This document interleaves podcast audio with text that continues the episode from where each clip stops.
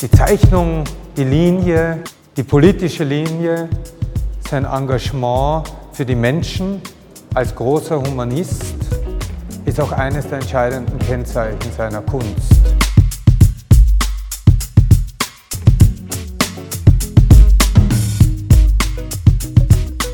Ich glaube, jeder Künstler ist ein Kind seiner Zeit, aber nicht jeder Künstler ist ein Zeitzeuge.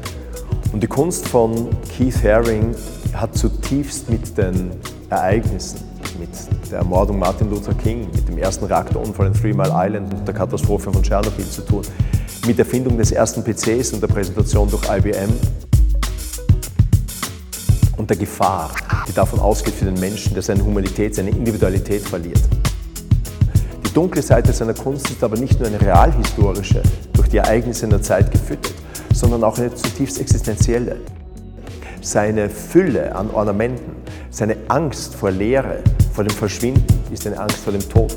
Lange bevor AIDS auch das Todesurteil über ihn selbst ausgesprochen hat. Selbst sein Verhältnis zur Liebe ist ein zwiespältiges. Keith Haring äh, erkannte, als er sein äh, Projekt in der New Yorker U-Bahn gestartet hat, seine Zeichnungen, seine bis zu 10.000 Zeichnungen, dass er nicht mit abstrakten Werken mit den Menschen kommunizieren konnte, sondern mit einer Bildsprache.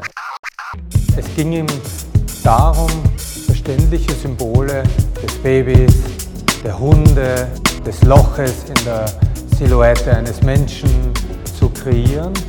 In diesem Sinne kann man von Keith Haring als einen Vorläufer unserer Emoji-Kultur heute sprechen.